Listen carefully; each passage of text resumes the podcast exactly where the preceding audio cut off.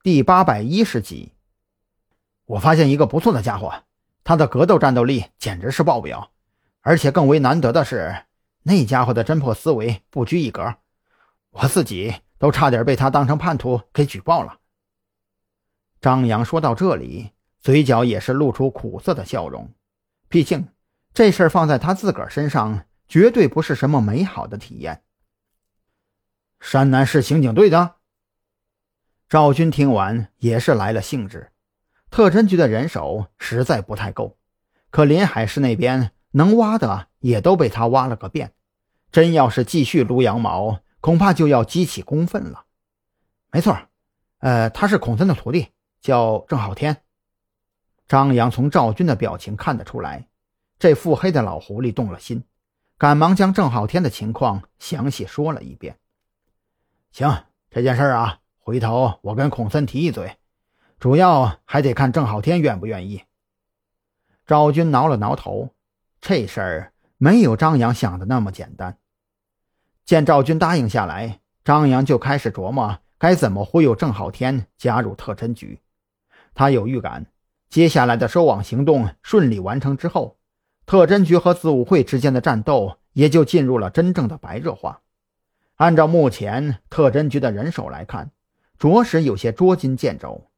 如果不能在短时间内找到合适的新人补充一下血液，真有可能青黄不接。你过段时间再深入接触一下这个郑浩天，我先去安排一下明天的收网行动。赵军见张扬陷入沉思，也就没有再继续聊郑浩天的话题。说句实在话，听张扬说完收网行动的计划，赵军心里就有些发苦起来。张扬一句轻飘飘的。涉及面有些广，也就完事儿了。可实际上呢，那还能叫有些吗？简直是太广了点儿，好不？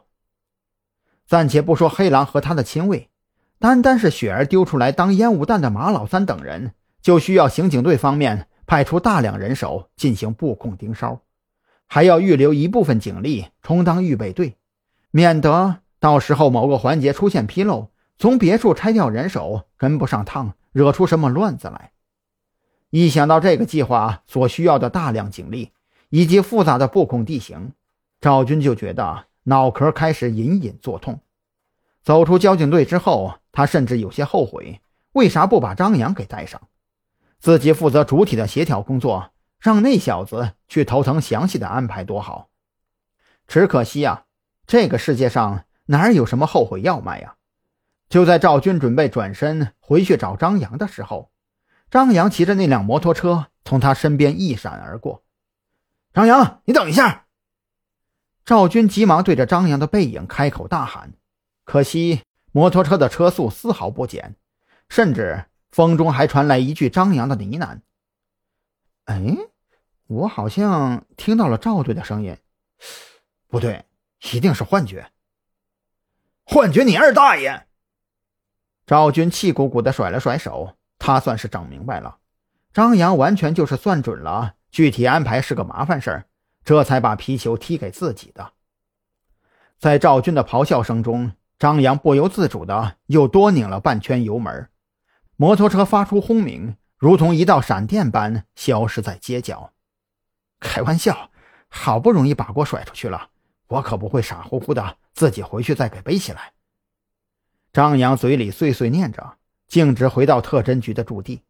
眼下都已经是后半夜了，他觉得自己应该好好的睡一觉，也好以逸待劳。明天指不定是一场什么样的恶战呢。